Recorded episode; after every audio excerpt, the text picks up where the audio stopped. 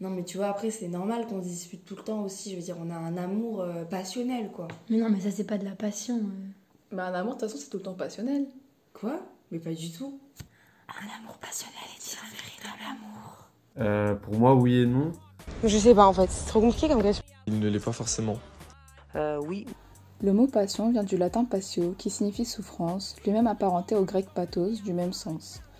La passion, c'est donc la souffrance. L'amour passionnel est un amour que l'on subit. On ne le décide pas, il s'impose à nous comme une émotion. La passion est une émotion. La passion amoureuse est un état qui enivre et donne la sensation d'être pleinement heureux. C'est à ça que l'on reconnaît la passion amoureuse, le fait de redoubler d'énergie, d'être submergé par ses propres sentiments, de trouver la vie facile et la relation super fluide, de ressentir un fort désir sexuel, ou encore d'être prête à tout quitter pour l'autre. Face à la passion amoureuse, on pourrait tout envoyer valser, peu importe nos valeurs, nos projets, une seule chose compte à nos yeux, cet homme ou cette femme qui perturbe nos jours et nos nuits. Bref, on est à deux doigts de parier que l'on perd la raison et on se demande comment une- une seule personne est capable de nous retourner de la sorte. Un amour passionné est un véritable amour car c'est une phase importante pour atteindre l'amour stable. L'amour passionné est le courage, la foi, l'envie de tout donner à l'autre et cette passion est la force qui va permettre de construire un véritable amour, de passer à l'étape suivante. Un amour passionné est-il un véritable amour? Si l'on considère qu'il y a différents amours, on ne peut pas affirmer que l'amour est toujours l'amour passionné. Donc effectivement, quand on parle d'amour euh, maternel ou d'amour euh, amical, c'est pas c'est pas nécessairement passionné. Par contre, l'amour euh, amoureux, oui, moi je ne conçois pas l'amour sans passion. Mais alors, nous pouvons penser le contraire. La passion ne s'emboîte pas forcément avec l'amour. Premièrement, il faut différencier les amours et dans cette déclinaison, on peut trouver alors l'amour passionné. En effet, l'amour se connecte à trois notions grecques distinctes. Philia, amitié, éros, désir et amour charnel, et ap- agapé, charité. Cela signifie donc que la passion concerne uniquement ici Eros. On peut parler alors d'amour platonique, l'amour dénué de désir, d'amour charnel, qui est bel et bien existant et qui donc prouve l'existence d'un amour dénué de passion. La passion est un état psychique dans lequel, pour la personne affectée, sujet de la passion, une certaine personne, soit choisie par le sujet comme objet de, de sa passion, est perçue comme la source de tout bonheur possible. La pensée de perdre le contact avec l'objet est vécue comme un malheur à peine imaginable. Les processus de pensée sont déformés et détournés dans le but d'un maintien imaginaire du lien avec l'objet par le fait de penser sans cesse à lui. Le rapport avec la réalité ordinaire est pour l'essentiel maintenu, mais désinvesti dans les secteurs de cette réalité n'impliquant aucun lien à l'objet. Cette condition psychique s'exprime volontiers par des formules comme c'est par toi que je vis ou je ne peux vivre sans toi. Il convient d'abord de préciser le rapport entre la passion et l'amour, le sentiment amoureux. Selon moi, un amour passionné n'est pas réellement un véritable amour. Parce qu'on est souvent passionné par les actions qu'on fait, les actions qu'on reçoit avec l'être aimé ou euh, la personne qu'on aime. On idéalise souvent la relation, c'est-à-dire on a tendance à croire que c'est de l'amour alors que c'est sûrement la passion qu'on a créée avec notre propre imagination. La passion est une composante du sentiment amoureux. Elle est pratiquement indiscernable de celui-ci dans la phase de l'amour à l'état naissant, et aussi longtemps qu'il existe une perspective d'amour partagé. Et lorsque cette perspective existe et que peut se réaliser la transition entre l'état naissant et l'amour institué, l'état naissant est transitoire par définition, l'amour naissant, quand tout va bien, débouche sur l'amour. Par contre, dès le moment où cette perspective d'amour partagé est menacée ou absente, la passion se manifeste comme distincte du sentiment amoureux. Alors se révèle une dimension de violence inhérente à la passion, volontiers caractérisée par des métaphores à caractère oral, une passion dévorante. Cette violence, en tant que phénomène intrapsychique, s'exerce à l'égard du moi du sujet, par le fait que la pensée de l'objet prend la place de toute autre pensée. L'objet absorbe, dévore, pour ainsi dire, le moi. Freud, 1921. Et en tant que manifestation interpersonnelle, elle peut s'exercer à l'égard de l'objet, comme dans la persécution passionnelle. Cette formulation implique naturellement que le facteur le plus déterminant dans la mobilisation d'une passion réside non pas chez l'objet de la passion, mais chez le sujet. Non, parce que passionné, c'est- enfin la passion, c'est comment dire, ça aveugle un petit peu. Donc la passion, ça peut être justement un obstacle peut-être à un amour plus stable, plus raisonné et qui dure plus longtemps. Mais oui, quand même, parce qu'il peut y avoir de la passion dans un amour vrai. La passion s'estompe, mais l'amour reste. Est-il toujours injuste de désobéir aux lois? Non, il n'est pas toujours injuste de désobéir aux lois. Parfois, il est même juste de désobéir à des lois qui se montrent injustes. Pour l'illustrer, Martin Luther King, qui, euh, par la désobéissance civile, luttait pour qu'une partie euh, des citoyens, notamment les Nord-Américains, euh, puissent occuper des lieux au même titre que la population blanche américaine. Alors je pense que, que non, parce que si par exemple on se retrouve avec un enfant et pas de quoi payer, bah, du coup voler bah, c'est important, ça permet de pouvoir euh, nourrir son enfant si on vole, euh, soit pour faire du recel et à récupérer de l'argent, soit qu'on vole de la nourriture euh, dans un supermarché. La dernière fois aux infos, il parlait des faux pas sanitaires. Vous trouvez ça juste de désobéir aux lois, vous? Hum, Selon moi, la question c'est plutôt est-il toujours injuste de désobéir aux lois? Eh bien, c'est compliqué, je trouve, car loi s'oppose à injuste, puisque les lois sont censées être justes. Donc désobéir peut paraître injuste à première vue. Donc on peut se poser la question, faut-il toujours obéir aux lois, ou bien est-il juste de désobéir dans certains cas? Je pense qu'il est injuste de désobéir aux lois. La loi est ce qu'il y a de meilleur pour tous. Dans son œuvre Huitième lettre écrite de la montagne, Rousseau dit Il n'y a pas de liberté sans loi. Il explique combien le respect des lois est important pour la liberté. Ne pas obéir aux lois revient à être indépendant c'est-à-dire faire ce qu'il nous plaît sans se soucier d'autrui, agir selon nos plaisirs. Les lois garantissent notre sécurité. Il serait donc injuste d'y désobéir. Ensuite, je dirais que l'homme a besoin des lois. Dans le Léviathan, Hobbes expose sa philosophie du contrat. L'homme a besoin d'un contrat, donc de lois, pour dépasser l'état de nature. En rentrant dans l'état de droit, l'homme abandonne sa capacité à désobéir au profit de la paix et de la sécurité. Ainsi, Désobéir aux lois reviendrait à renier cet état de droit porté par les lois. Pour finir, je pense que c'est l'humanité entière qui a besoin des lois. Avec du contrat social, Rousseau montre que l'individualisme détruirait l'humanité à terme. Les hommes étant plus faibles que les obstacles qu'ils rencontrent, ils ont besoin de s'unir et de respecter les mêmes lois afin de ne pas s'isoler et ainsi faiblir sous le poids des obstacles. Donc, selon Rousseau, il vaut mieux suivre les lois faites par les hommes pour les hommes et respecter le contrat social que sont les lois, plutôt que de désobéir et courir à la part de l'humanité. Et toi, tu en penses quoi? Je ne suis pas d'accord avec toi. La désobéissance peut être justifiée étant donné que les lois ne sont pas toujours justes. Si l'on prend l'exemple d'Antigone, le suicide de Jocaste a été puni par la loi par son frère Créon, c'est-à-dire que Créon a interdit l'enterrement de son frère qu'elle s'est suicidé. Antigone, elle qui est la sœur des deux, a trouvé que cela était injuste, donc elle n'a eu de choix que de désobéir à la loi pour permettre à son frère de reposer en paix. L'acte qu'a effectué Antigone est légitime parce qu'elle permet à son frère d'avoir un enterrement comme un autre être humain. De plus, lorsqu'une loi est injuste, alors il est justifié de la désobéir. J'ai lu La désobéissance civile de Taureau qui dit que si une minorité décide de faire entendre sa voix, alors les lois qu'elle désobéisse sont injustes la minorité doit arriver à changer la vie de la majorité ou alors à la transgresser collectivement. Un autre exemple serait le mouvement Rosa Parks où plusieurs personnes se révoltent contre la ségrégation. Ces soulèvements-là sont légitimes car ils défendent l'égalité et la liberté de l'homme. Oui, j'entends bien, la désobéissance peut être juste, mais il ne faut pas passer à côté des limites de cette désobéissance. La désobéissance a un intérêt commun, comme le dit Taureau, donc il ne faut pas tomber dans l'intérêt personnel.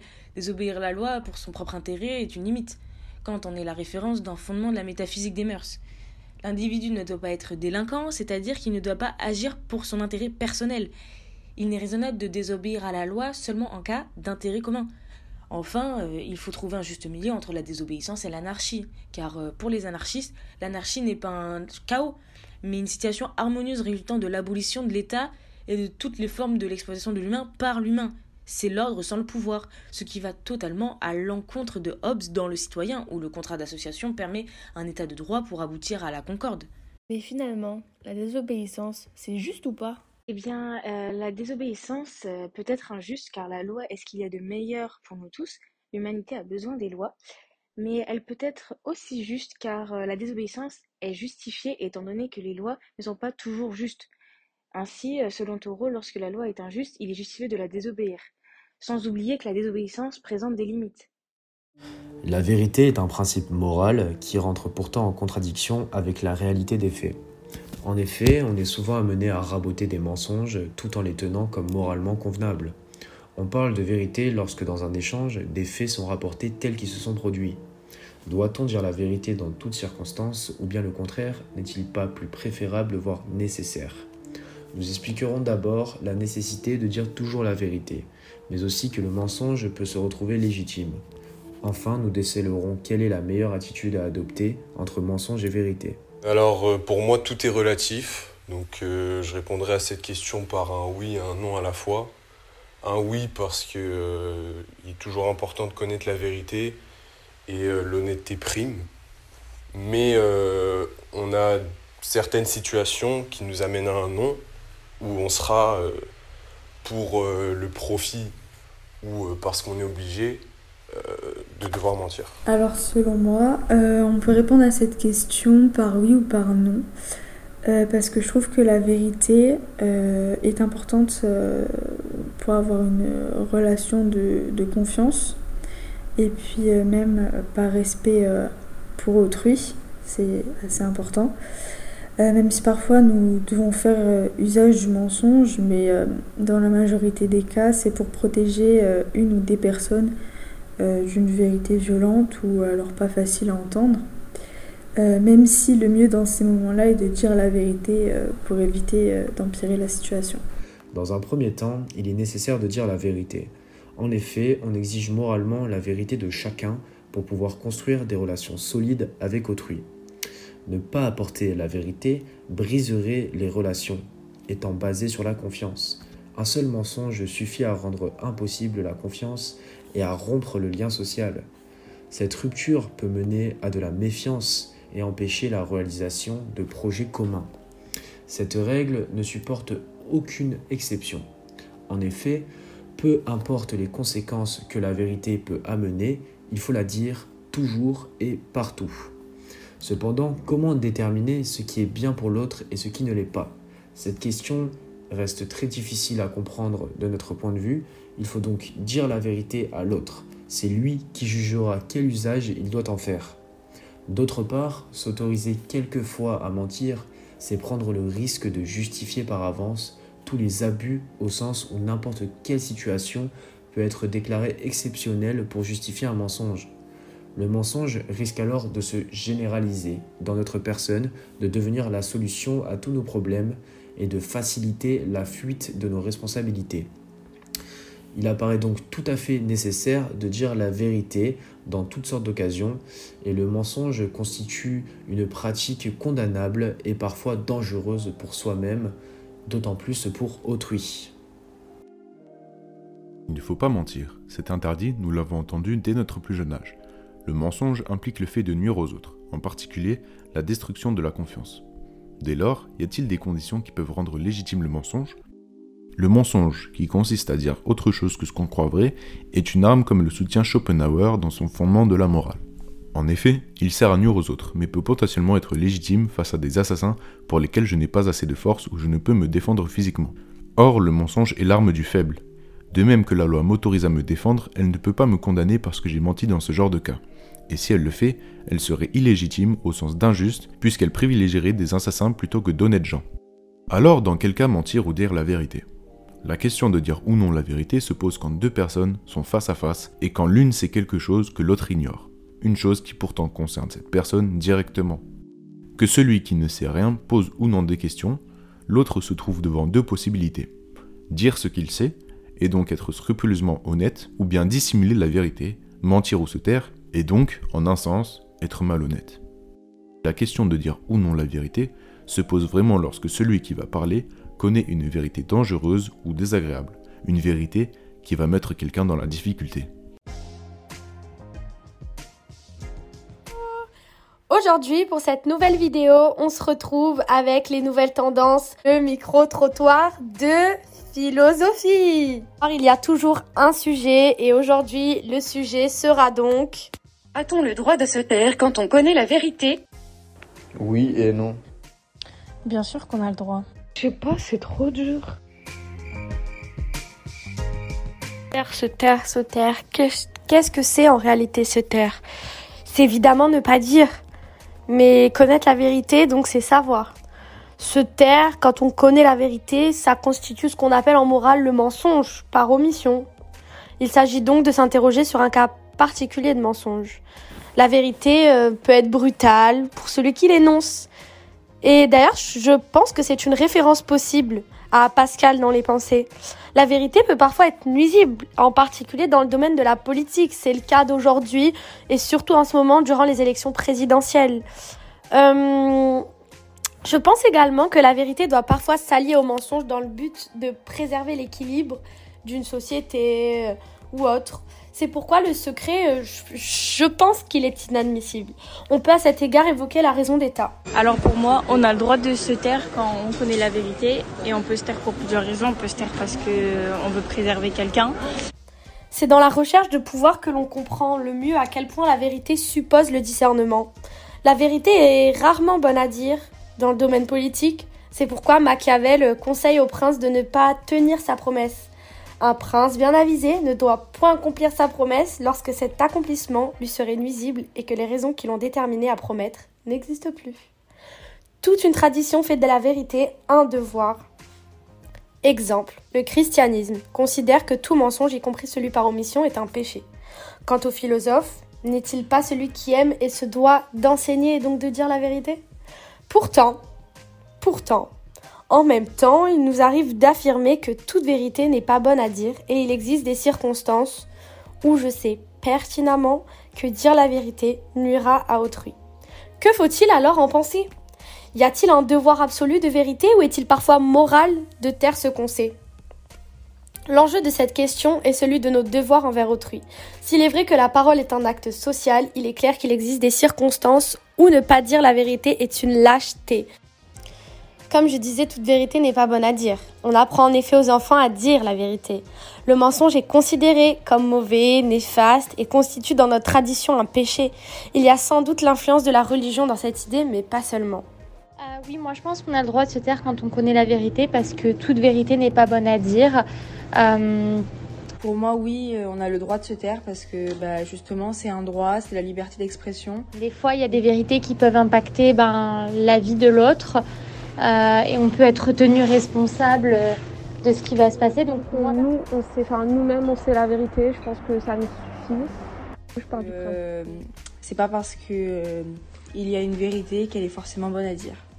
En effet, comme nous avons pu écouter dans ces deux exemples, dire la vérité selon Blaise Pascal est utile à celui à qui on l'a dit, mais désavantageux à ceux qui la disent, parce qu'ils se font haïr. Il faut toujours dire la vérité, c'est un devoir moral. La vérité doit être envisagée à un niveau plus pragmatique. Elle est utile et permet d'établir des relations sociales fondées sur le respect mutuel des, individus, des. Pardon. Mais ce qui est bon, est-il forcément utile? Kant, dans ses fondements de la métaphysique des mœurs, cite Il faut toujours dire la vérité et la préférer aux conséquences possibles. La vérité est un devoir de vérité et l'homme doit toujours faire son devoir. Comme dans cette citation de Platon, Nul n'est plus haï que celui qui dit la vérité. Certaines personnes préfèrent vivre dans l'ignorance, alors est-ce que c'est mal de mentir? Le mensonge reste encore et toujours une faute morale qui flétrit la personne qui le profère. Songez au nom de Pinocchio qui s'allonge tous les jours. Nous, mentons un peu, beaucoup, passionnément, en ressentant plus ou moins un sentiment de culpabilité. Si le médecin se tait par compassion envers celui qui ne veut pas savoir, il prend son malade comme fin. Pas le droit de se taire dans le cas où, par exemple, on est témoin euh, d'une agression ou quelque chose comme ça. Enfin, je pense que c'est euh, un peu notre devoir. Il existe bien des valeurs supérieures à la vérité, comme par exemple l'assistance à personne en danger. En définitive, il s'agirait, quand nous le pouvons, d'apprécier la vérité, qu'elle soit difficile ou non. Notre rapport avec autrui pourrait bien être l'un des seuls espaces où la vérité est accessible, où elle n'est pas un idéal lointain et inatteignable. Puis, il y a des vérités qui ne se disent pas. La vérité est une idée qui nous rassure, mais sa réalité nous échappe plus que nous l'imaginons.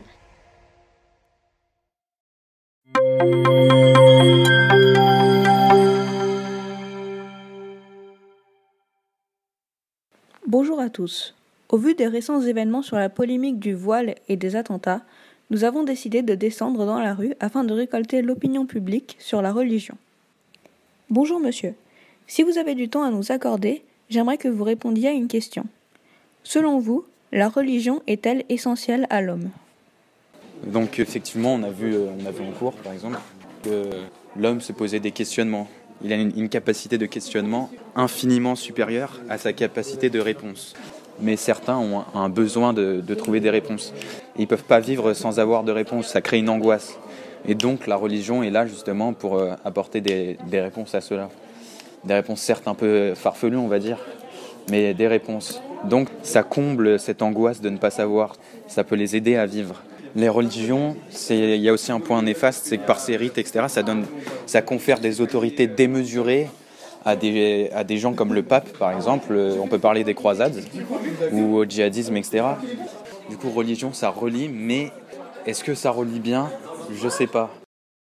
Non, la religion n'est pas essentielle à l'homme car Dieu ne participe pas à la vie active des hommes. La religion et Dieu ne, m'ont jamais apporté quelque chose de plus au cours de ma vie. Nous allons maintenant demander l'opinion de spécialistes dans ce domaine. Pour cela, nous avons invité trois étudiants en sciences humaines. Nous allons commencer par vous, monsieur Chris. Donnez-nous votre opinion sur ce sujet. Alors oui, la religion participe au bien vivre des hommes. En effet, la religion peut créer et maintenir une communauté, un lien social avec des valeurs et des pratiques rituelles communes qui apparaissent dans les textes sacrés des dites religions. Par exemple, se soucier des autres, la charité et l'amour du prochain, la religion a une fonction sociale et morale. De plus, la relation entre le croyant et Dieu, qui s'exprime par la foi et qui se manifeste par la prière et par le rite et par la méditation, la foi est donc la forme privée que prend la religion. Elle est en adhésion avec l'idée de Dieu et la relation affective à lui. Pour prendre un exemple, Saint Augustin dans les Confessions est en totale communion avec Dieu, je cite, Mon âme a faim, ce qui montre un lien intime et intense, une véritable marque du divin sur le croyant. La prière et le recueillement en sont l'expression. Les croyants trouvent un bonheur car ils ont une reconnaissance de la part de Dieu. Merci, monsieur Chris. Nous allons maintenant demander l'avis de monsieur Michel. Monsieur Michel, qu'en pensez-vous? Je pense que la religion est une source de peur à cause des superstitions qui l'amènent. Donc la superstition est un ensemble de croyances et de rites qui relèvent d'une attitude irrationnelle comme le nuage passé ou le vendredi 13. La religion est aussi une source euh, d'oppression parce que si une personne ne suit pas les règles dictées par la religion, les religieux peuvent condamner les personnes pour ses pensées et actes. Voltaire euh, le montre dans Candide, il dénonce les pratiques obscurantistes et les superstitions pratiquées par l'Inquisition qui tortuait et tuait les hérétiques pour arrêter le tremblement de terre à Lisbonne. La religion était aussi une forme d'aliénation, car l'adepte ne pense pas, il ne juge pas. Il suit ce que la religion lui dit, ce qu'il doit penser, comment il doit vivre et l'argent qu'il doit donner. Comme prier le dimanche, célébrer des fêtes religieuses au pied de l'église sans remettre en question ces dernières. Merci, monsieur Michel. Nous allons maintenant demander l'avis à la dernière personne, madame Paloma. Qu'en pensez-vous? Afin de ne pas subir la religion, je pense qu'il faut se défaire de ce qui cause du tort dans la religion. Épicure décrit par exemple que les dieux ne sont pas comme la foule les décrit. Ils n'interviennent pas dans nos vies, il n'y a donc pas de raison d'avoir peur d'eux et de leur jugement. Cela nous permet de nous défaire du même temps des superstitions qui sont liées à la religion et qui sont source de peur. Il faut ensuite différencier religion et ce qui l'entoure, comme les superstitions, l'obscurantisme et le fanatisme. Pour le fanatisme, se défaire permet de prendre les responsabilités de ses actes et ainsi de stopper les violences faites au nom de la religion. Tout comme pour l'obscurantisme, où s'en défaire peut amener à apprendre de nouvelles choses, à obtenir du savoir qui permet de ne plus avoir peur de certaines choses et donc d'accéder au bonheur. Eh bien, merci à tous les trois. C'était Vitanova Radio, l'actualité en philosophie. Notre conscience fait-elle obstacle à notre bonheur? Non, Et pourquoi? Euh, parce que pour être euh, heureux, euh, ben, il faut être conscient que, enfin, on est vraiment heureux. Je pense que notre conscience nous permet de suivre nos choix, de savoir qui on est. Et tant qu'on suit euh, nos valeurs et qu'on suit euh, le chemin de qui on est, on est, ça nous amène vers le bonheur. Quand on prend conscience des choses, on se dit qu'on qu'on est heureux, qu'on a beaucoup de chance et on voit la vie comme elle est et surtout les bonnes choses. C'est vraiment plutôt le contraire de ne pas avoir conscience des choses et de pouvoir être malheureux, d'être touché par des choses qui nous atteignent, euh, qui peuvent être négatives. Et c'est vrai qu'on ne sait pas trop, on est rattrapé par, euh, par ça sans, sans savoir vraiment pourquoi. Par contre, quand on vraiment prend conscience des choses, on essaye de voir le bon côté parce qu'on en est conscient justement. Et c'est plutôt un mal-être qui peut arriver dont on n'a pas conscience, on ne sait pas d'où ça vient, et qui nous touche comme ça, qui, nous, qui peut nous faire du mal. Donc je pense que la conscience, elle a un côté très positif, parce qu'on réfléchit, et, voilà. La conscience, par contre, c'est quoi? La conscience, c'est la conscience morale, c'est-à-dire que est-ce qu'on peut être heureux si les autres ne le sont pas? Donc, euh, personnellement, je crois que c'est pas possible. Il est difficile d'être heureux si ceux qu'on aime ne sont pas heureux eux-mêmes. La conscience se définit comme une connaissance de soi et du monde extérieur. Cette connaissance est une réflexion qui nous permet de faire quelque chose et savoir que nous le faisons. Notre conscience peut en effet nuire à notre bonheur, qui désigne un état de complète satisfaction. Il est considéré comme le but ultime à atteindre dans notre existence au temps de la philosophie antique, notamment avec Épicure dans la lettre à Ménécée. Notre conscience nous permet de penser au futur et au regard des autres par exemple. Ces pensées peuvent provoquer de l'angoisse, de la honte ainsi que d'autres sentiments négatifs qui nous empêchent d'être heureux. Cependant, notre conscience nous permet également de penser à notre progrès, à notre fierté lors de certaines bonnes actions, ainsi que d'être reconnaissant des aspects positifs de notre vie. Dès lors, la conscience constitue-t-elle un total obstacle à notre bonheur ou bien peut-elle tout de même y contribuer? Oui, notre conscience peut être un obstacle à notre bonheur, voire y nuire. La conscience de soi, de sa mémoire et de ses attentes rend difficile l'accès au bonheur. En effet, le sujet est alors conscient de son futur et est donc inquiet puisque réaliste. L'individu fait alors face à la crainte et à l'espoir avec le risque d'être déçu. De plus, la conscience de son passé, à l'aide de la mémoire et le fait de se remémorer certains traumatismes, constitue également une cause pouvant rendre malheureux et donc entraver le bonheur. Les Confessions retracent le parcours autobiographique de saint Augustin, dont le thème fédérateur est celui de la rédemption. Saint Augustin voit son propre chemin vers Dieu comme un exemple pour l'humanité tout entière. Les confessions renvoient à la culpabilité et à un acte de louange. Notre conscience est réflexive. De cette manière, elle observe donc ses propres actes, ce qui correspond au retour de pensée sur elle-même, par réflexion et introspection. Elle se distingue des autres sujets et en cela elle peut entraîner un mal-être, voire un embarras, jusqu'à un sentiment d'envie, de jalousie face à leur regard et jugement. Descartes dit que chacun peut être satisfait pour autant que ses, ses désirs ne soient pas chimériques et n'excèdent pas ses capacités propres. Il définit donc des limites à l'accès au bonheur. Notre conscience morale est en fait la faculté de porter des jugements. Elle s'appuie sur une valeur morale des actions humaines. Cette conscience morale nous permet de distinguer le bien du mal. Elle nous fait réaliser la portée de nos actes ainsi que la responsabilité qui pèse sur lui par la suite, ce qui fait de la conscience un moyen rendant compte des aspects négatifs de la vie. Avec Sartre dans l'existentialisme est un, humaniste, un humanisme, euh, la thèse de Sartre, euh, selon laquelle la philosophie existentialiste est une philosophie humaniste qui place la liberté humaine au-dessus de tout, ou en d'autres termes, l'existence précède l'essence. Mais notre conscience contribue à notre bonheur également. Descartes, dans les discours de la méthode, place la conscience au centre de sa philosophie avec la célèbre formule Je pense donc je suis, où le jeu est un sujet conscient et capable de penser, donc il devient un individu à part entière grâce à sa conscience. Pour le philosophe, la conscience est un avantage, une qualité pour l'homme, et lui permet la connaissance du temps qui passe et de sa progression, de se projeter et faire des plans dans le temps. Il pense et anticipe donc son avenir afin de ne pas commettre les mêmes erreurs, il exerce un contrôle sur sa vie. Bergson, dans son œuvre La conscience et la vie, explique que la conscience est aussi un savoir de ce que l'on vit. Cela nous permet de porter des jugements et d'apprécier les moments heureux, de bonheur que nous vivons, et de ne pas simplement subir le temps qui passe. Notre conscience nous fait relativiser et nous rendre compte de notre chance par rapport à d'autres conditions de vie, comme par exemple la guerre, la pauvreté, etc. Pascal, à travers les pensées, écrit que l'homme n'est qu'un roseau, le plus faible de la nature, mais il s'agit d'un roseau pensant dans la mesure où il est conscient de sa faiblesse par rapport au reste de la nature. C'est d'ailleurs ce qui fait sa force.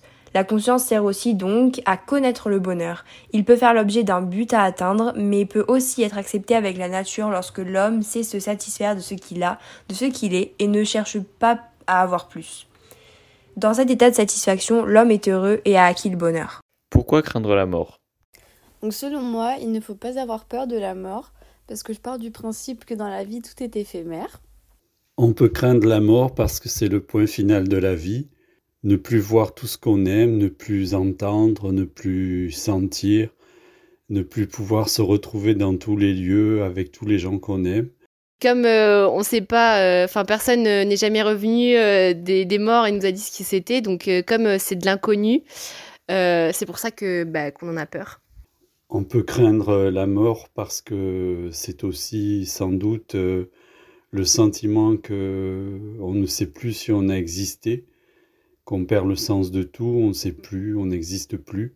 Je ne crains pas la mort euh, par rapport à, à, moi, mais par rapport euh, aux personnes que je laisse euh, derrière moi et à la peine que je, cela pourrait engendrer. Pour moi, craindre la mort, c'est en fait se poser des limites et avoir peur de vivre. Et donc, ne pas vivre pleinement sa vie et se refuser certaines actions, certaines choses, certains sentiments. Et c'est un petit peu dommage quand on considère le temps qui passe, le, peu de temps qu'on a. Même si quand on est jeune, on pense qu'on a toute la vie devant soi, en fait, euh, plus on vieillit, plus on se rend compte que non, le temps n'est pas élastique et qu'il est très, il passe très très vite. Donc, euh, craindre la mort, en fait, c'est se mettre des obstacles à la vie. Et je ne pense pas qu'il faille craindre la mort. La mort fait partie du processus de vie. On s'en rend compte au fur et à mesure que l'on avance dans la vie. Et euh, qu'il s'agirait juste d'être dans une phase d'acceptation. Et je pense que si tout le monde serait beaucoup plus euh, ouvert par rapport à cette question, la société peut-être se comporterait mieux ou du moins serait moins stressée. C'est juste euh, une phase d'acceptation. A priori, tout le monde craint la mort pour diverses raisons liées à des souvenirs traumatisants, des peurs, des deuils, etc. Pourquoi craindre la mort? En étudiant plus amplement la question, on se rend compte qu'il est nécessaire d'accepter la mort car c'est une fatalité de l'être humain et donc personne ne peut y échapper. Faut-il que l'homme craigne la mort ou bien doit-il faire face à son destin? Nous verrons donc au cours de ce podcast, dans une première partie, la crainte justifiée des hommes face à la mort, puis l'acceptation de cette dernière, et enfin nous montrerons que ceci n'est qu'une étape dans notre vie. La mort a une connotation négative car elle représente une peur dans l'inconnu. Personne ne sait réellement ce qu'est la sensation de mourir. Elle constitue une frontière avec l'au-delà qui peut être associée à la douleur, comme dans l'enfer de Dante dans la Divine Comédie. De plus, l'auteur Georges Sand dit L'oubli est le vrai linceul de la mort. Au travers de cette citation, elle met en relief la crainte de beaucoup d'hommes qui, après leur passage sur Terre, n'ont plus aucun proche surmémorant des souvenirs d'eux, et ainsi sombrent dans l'oubli éternel. Puis nous allons maintenant voir est-ce que l'homme doit accepter la mort? Si la mort est ce qui s'oppose à la vie, il n'empêche que seul ce qui vit meurt, de sorte que, loin d'être son contraire, la mort est plutôt ce dans quoi s'achève et s'accomplit définitivement le processus vital. Depuis la nuit des temps, la mort est connue comme la fin de la vie, la cessation physique de la vie. Si cette définition nous est connue de tous, elle peut être élargie. De fait, Platon disait déjà que philosopher, c'est apprendre à mourir. En effet, l'apprentissage de la mort était un thème central des philosophies anciennes. Pour les stoïciens, l'un des enjeux majeurs de la philosophie était de nous apprendre à apaiser notre rapport à la mort, préalable nécessaire à une vie heureuse. Ainsi, dès lors l'acceptation de la mort, l'homme peut voir sa perception changer, puisque cette étape devient pour lui un accomplissement. D'après Victor Hugo, mourir, c'est mûrir. L'idée selon laquelle la mort est un tremplin pour l'âme. Mais la mort ne serait-elle pas qu'une étape? Il existe une image biblique selon laquelle l'homme serait une trinité composée de son âme, de son corps et de son esprit. En cette perspective, nous pouvons alors comprendre qu'à l'heure de la mort, l'âme rejoint l'au-delà pour y être l'esprit demeure parmi nous au travers de souvenirs que nous allons laisser aux autres, et le corps, lui, sera inhumé et ne subsistera pas. Ainsi, au moment de sa mort, Socrate dira Ce que vous ensevelisez, ce ne sera que mon corps. Ce qui s'arrête réellement à la mort, c'est notre corps et seulement lui. Il ne faut donc pas voir la mort comme une fin, mais comme une étape où l'on se libère de notre corps qui nous entrave pour pouvoir évoluer. Dans notre croyance, notamment bouddhiste, serait le concept de la réincarnation. L'existence serait ici représentée par une roue qui, à chaque cycle, c'est-à-dire à la mort, referait un tour sur elle-même. La mort serait donc le début d'une nouvelle vie dans laquelle le but serait de s'améliorer par rapport à la vie précédente grâce au karma.